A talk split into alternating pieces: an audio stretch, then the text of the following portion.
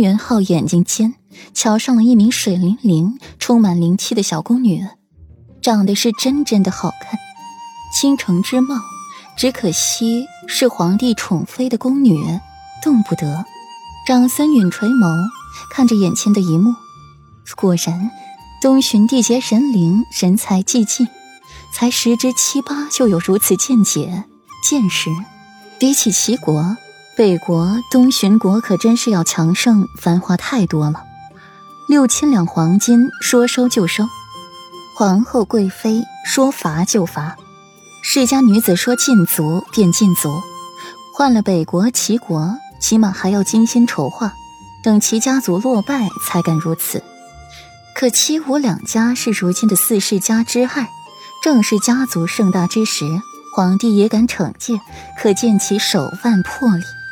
非一般人可及啊！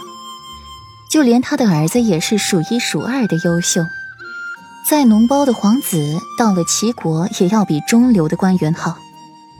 长孙允不由得去看戚雪婉，那张脸着实像，仿佛是一个模子里刻出来的。心情繁复，青青该是没有流落在外的双生妹妹。不止长孙允心情复杂。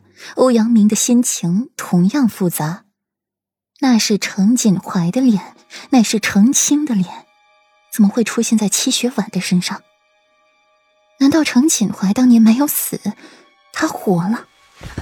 娘娘，严嬷嬷同样惊着了，揉了好几次眼睛，才确定了自己没有看错，那就是程锦怀。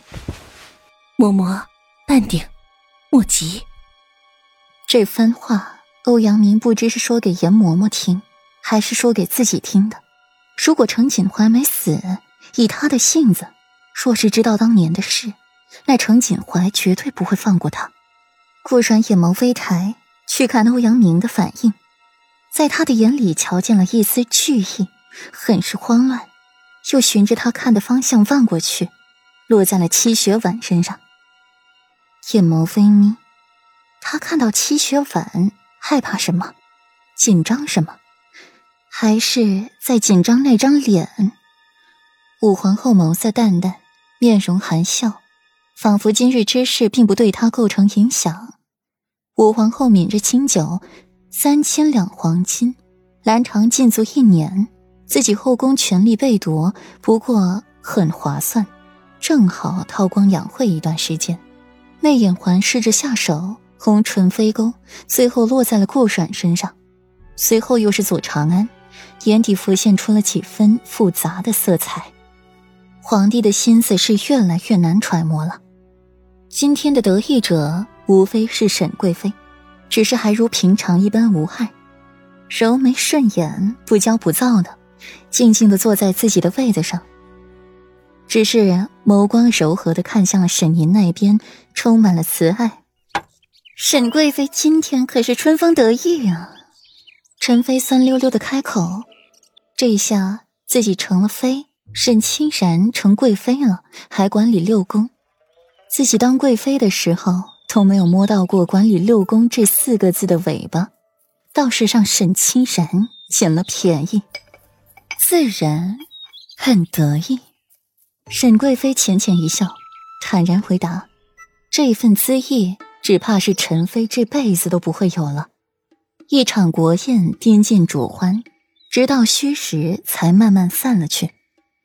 夜空玉盘高挂，繁星点点，泛着醉人银辉，洋洋洒洒的洒在大地上，照映在冰冷的皇宫里，使其柔和温柔了几分。出了皇宫，顾然脑袋便有些昏沉了。坐在马车里，半边身子都依附在了裴玉身上，眼睛恢复了几分清明，吐气如兰。夫君，我们去逛夜市好不好？顾阮摇着头，让自己清醒几分。他不想回齐云轩。好好的，怎么想起来逛夜市了？裴玉很享受顾阮这么依附于他。阮玉温香在怀，让他稀罕的不行，声音更是温柔如水。去嘛？去玩？顾阮撑起了身子，眼里闪着光，眉目流盼，就那么直勾勾的看着裴玉，白皙的小脸被酒晕红，此刻看起来愈发的耀眼人犯罪。